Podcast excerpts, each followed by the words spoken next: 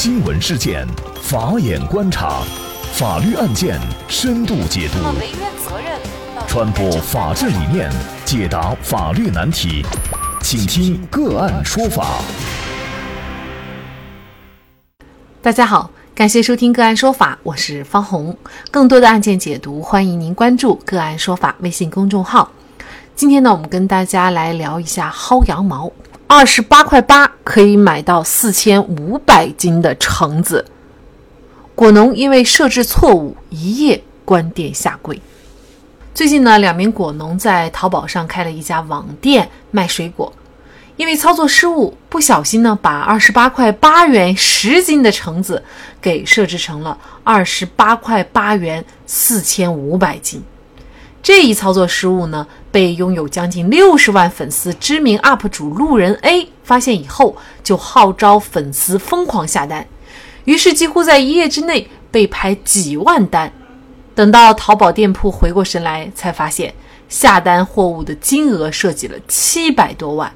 淘宝店铺一时间承受不住，向客户下跪，希望他们申请退款。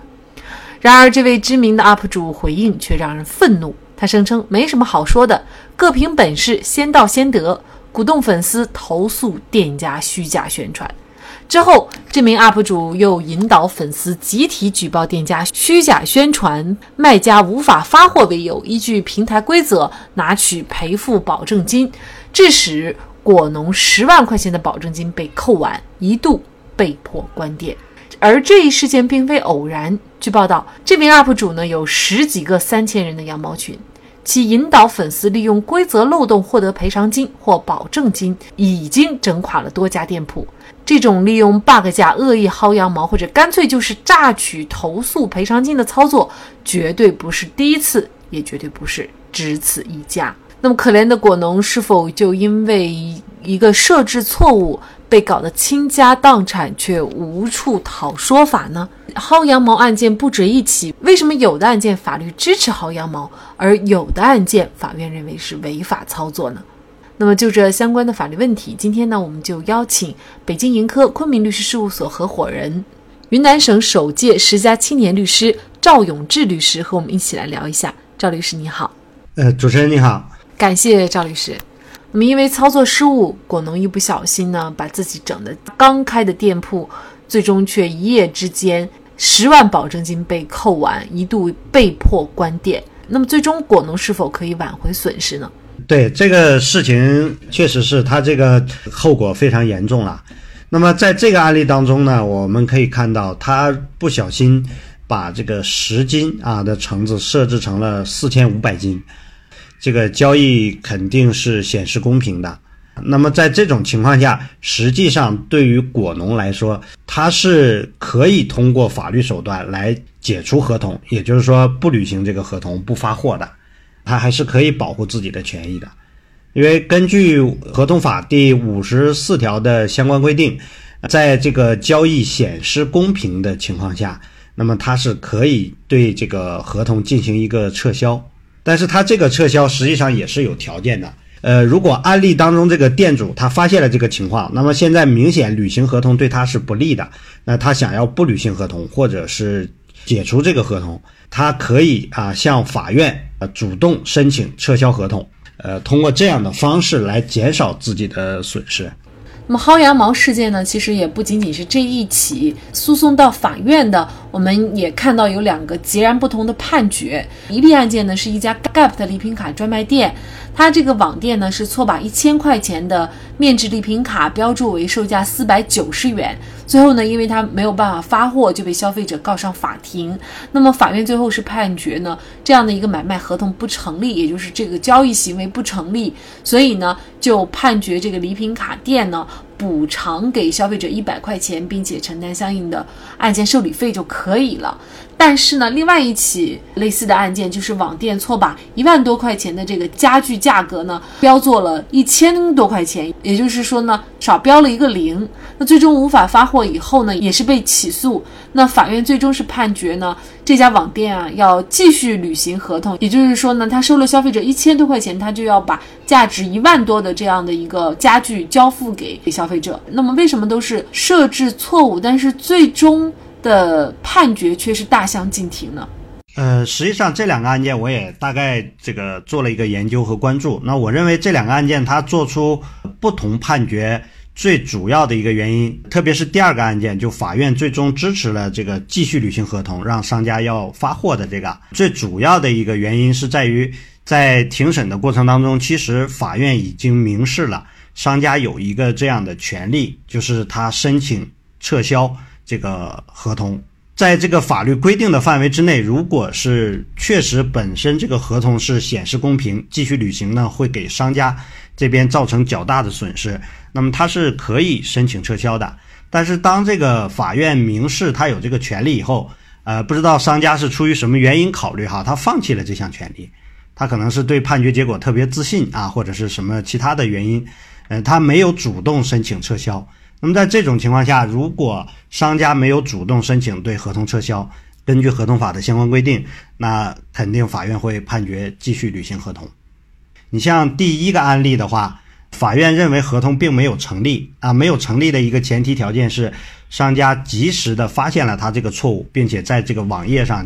啊公布，然后做了调整，也就是说他及时的在网页上呃告知了各个消费者说他那个。价格啊，是因为它这个设置错误，现在已经调整。那么它这种告知行为，呃，如果从法律角度分析的话，相当于呃，他发出的这个邀约，呃，他自己呢又做了一个调整。那么调整了以后，那么消费者如果按照他原来发的那个价格再下订单的话，就相当于是一个新的邀约了。那么这个时候双方的意见是不一致的，没有最终达成一致对价格这个问题，因此呢，合同是不成立的。所以法院就没有判决他履行合同。那我们也遇到有网友咨询，就是在网上买苹果手机，当时呢是说几百块钱的就一部苹果手机，但是拍下以后呢，商家也是告诉他标志错误，但是他认为呢这个商家是误导欺骗他消费，那么也使他呢错过了当时其他商家啊促销的一些活动。作为消费者，我们怎么来分辨？比如说商家他到底是失误导致的，还是说他就是一种欺骗诱导消费的行为呢？这个的话，其实就是会涉及到呃实践当中具体操作的问题。那么还还会涉及到，就是刚刚其实我们上面聊到，呃，我们说商家即便是因为这种标志性标志错误啊，他有一个权利叫做可以撤销不继续履行合同，但是并不意味着这个商家一点责任都没有。也就是说，像刚刚您这个例子当中，如果是因为这个原因导致。啊，消费者丧失了别的购买其他品牌的这个手机的机会，那么这个时候其实商家是要承担一定的过错责任的，啊，也就是说他要对消费者进行一定的这个补偿或者是赔偿。当然，这个具体认定是商家到底是在做活动，是他真实的这个意思的一个表示，还是说他是操作失误把这个价格打错了，那可能要根据具体的当时的情况和环境啊来认定和分析。比如说，呃，是否是在这个促销的这个活动期间？呃，另外，它这个价格明显偏低的情况下，它有没有做出一个合理的解释？比如说，我们是活动促销，所以啊，一共有几百台是这么低的价格，先到先得等等。如果他已经有了这种清晰或者是明确的解释，能够让消费者合理的相信或者是认为他这个。呃，虽然价格明显偏低，但是符合我们的一个基本的判断，它是为了促销，为了做活动。那么这个时候，商家就应当承担这个发货的责任。也就是说，双方都是真实的意意思表示的时候，这个合同虽然价格明显低，但是它也是成立的，并且是合法有效的，应该继续履行的。啊，像本案这个案例呢，它属于就是第一这个。四千五百斤跟十斤之间这个差距明显特别大，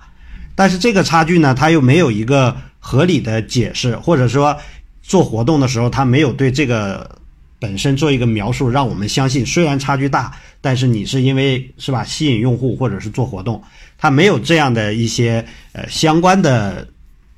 证据能够证明这个事情是合理的、是真实的、是可信的。那么可能法院会倾向于判断说这个是操作失误，那应该商家是有一个可以撤销的权利。所以呢，我们消费者在遇到低价促销的时候呢，也应该对一些详细的页面做一个截屏保存，这样呢也可以作为证据在以后的维权当中使用。那我们再来看一下这个案件当中的这个薅羊毛的行为哈。那么这个薅羊毛的群体，尤其是以 UP 主召集的这样的一个群体，那么他整垮了多家的店铺，这种恶意的行为在法律上是否有一些惩罚的措施呢？像这种行为的话，目前呃分几个层面来考虑。呃，首先我觉得从道德层面来说，这个肯定他们是有问题了。呃，我们是坚决不支持的，因为本身这个它已经严重的违背了我们这个社会主义核心价值观，呃，不符合所谓的诚实啊、这个友善啊等等的这样的一个价值观的要求。但是从法律层面来看，如果要追究他们的责任，那法律还要有明确的规定。像这种薅羊毛的行为本身的话，我觉得其实是一种非常危险的行为，因为它一旦他们其中有一些啊不符合法律规定的情况，那就有可能触犯法律的底线，构成犯罪。你比如说，呃，如果他要是用一些这个威胁的方式或者是手段，像这个 UP 主，如果他跟店主在协商赔偿的时候，如果他采用一种威胁的方式，说如果你不支付我这个高额的赔偿金或者是补偿金，那我就动员我这个下面啊这么多的粉丝来集体投诉你。给店主形成的一定的压力，那在这种情况下，他就有可能涉嫌构成敲诈勒索犯罪，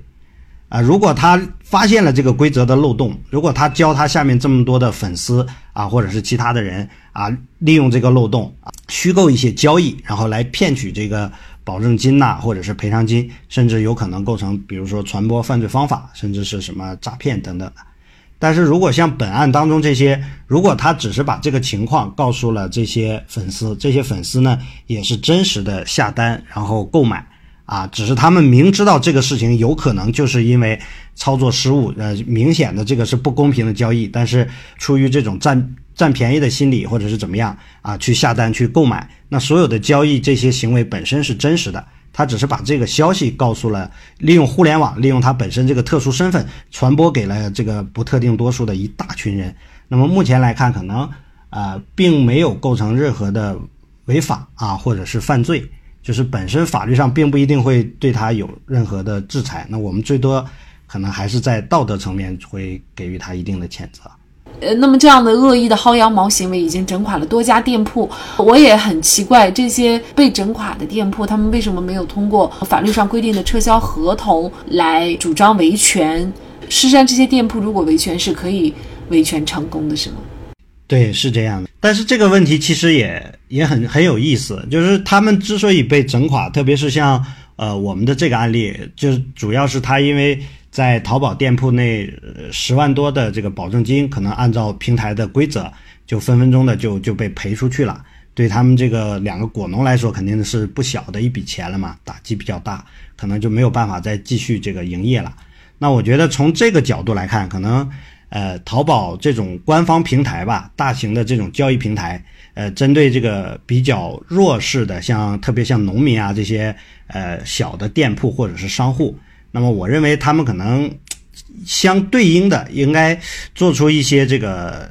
机制上的调整，因为它本身平台特别大，所以它可能要承担更多的社会责任。也就是说，如果它能够对这个理赔的规则或者是赔偿的规则，呃，做一个针对性的变化，呃，通过一些他们的这个技术手段，如果能够识别这种恶意索赔，或者是对异常这种索赔情况。能够及时的跟商户进行一个沟通，甚至像本身像有些商户像农民，他不懂法律，他也不会，也不知道怎么使用法律武器保护自己。那么这个时候，平台是不是可以啊，做出一定的指导，就是告诉商户啊，这个有可能你被面临恶意索赔了。那这个时候啊，给他提一些建议，你可以拿起法律武器，通过什么样的方式来维权？那么在法律给出明确的判定之前。他对这笔保证金啊，不轻易的这个按照平台规则就赔出去，进行一个妥善的这样的处理，那么可能会对商户形成一定的保护。那么，据澎湃新闻报道，果农被羊毛党薅垮事件发生以后呢，店家承认抄袭其他店铺信息，并抄错了价格。此后，店主又被质疑虚构果农身份，制造悲情故事，欺骗消费者。澎湃新闻查询企业信息，发现该店铺在天猫公证公司的股东秦毅名下拥有十家公司，其中两家主营无货源店群，也就是自家没有货源，通过店铺或产地。代发来赚取中间价的模式。那十一月十六号，秦毅的合伙人自称国小云旗舰店目前负责人的张峰承认自己和秦毅名下有多家无货源店铺，其中包含水果店铺。至此，被同情的果农变成了抄袭者，甚至果农身份都被质疑。看来，网络时代的来临，诚实信用正在面临巨大的考验。